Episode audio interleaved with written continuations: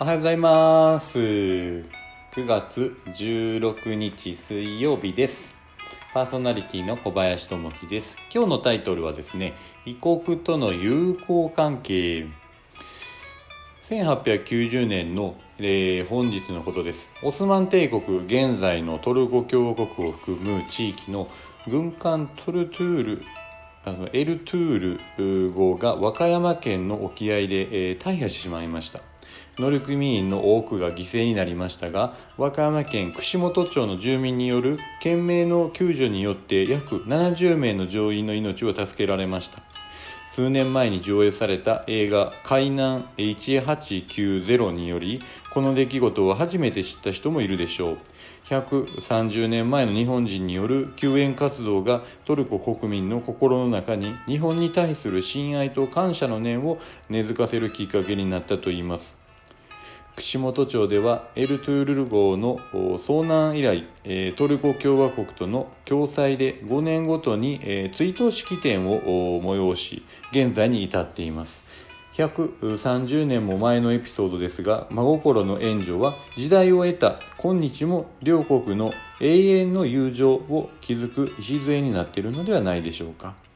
国地域人種を超えまた身近な関係においても困っている人がいたら手を差し伸べる勇気と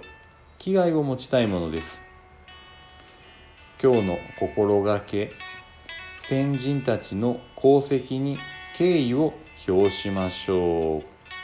うん、すごいですね。ちょっとこのことについてはですね、この1890年ですね、えー、こういった事件があったっていうのは僕も今回これ初めてなんですけれども、やっぱりこう、まあ、えー、日本人も含めてですね、人っていうのはやっぱ困っている人がいればですね、あの、こう無償の手をそう差し伸べて人をこう助けると。えー、いうことをやっぱするんですね。で、それがやっぱりこう助けたことによって、その、助けられたその人たちもやっぱりハッピーにはなりますしそれを時代を超えてですねそのトルコ人の方々がですね、えー、こういった出来事を聞いてでそれをやっぱありがたいと思ってですね、えー、当の本人ではないんですけれどもあの日本人にこう敬意をこう表するということっていうのはやっぱあのすごいありがたいですね。で我々もそれを思ってこうトルコ人の人ともこうえ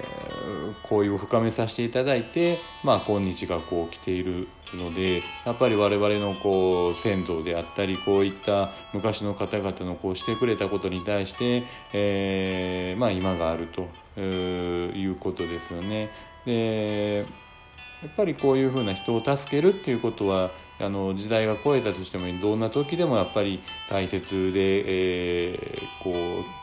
継いでいかれるっていうところにあると思います。でやっぱり日本でもですねいろいろこう、えー、人を助けるっていう機会はやっぱり、あのー、少なからずあってですね、えー、大きな出来事で言うとですね東北の方のの地震であったりですね、えー、関西の方の、えー、震災神戸の方でありました震災とかですねあとは熊本の方でありました大きなこう地震ですね、えー、そういったところでやっぱり被害者がたくさんこう出たっていうのは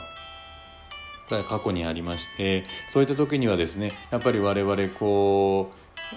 一般のものもですねあの無償の手を差し伸べてなんとかこうしたいっていうので、えー、例えばこう物を送ったりとかボランティア活動にこう出たりとかですねいう気持ちをやっぱり人はそれぞれこうどんな人でもやっぱ持ってるんですね。でどんな人でもやっぱりこう人を助けたいっていう気持ちはあると思うんですね。でその時にこう一歩出るかですね、えー、勇気ここでも勇気っていうのが必要になるんですけど助けようと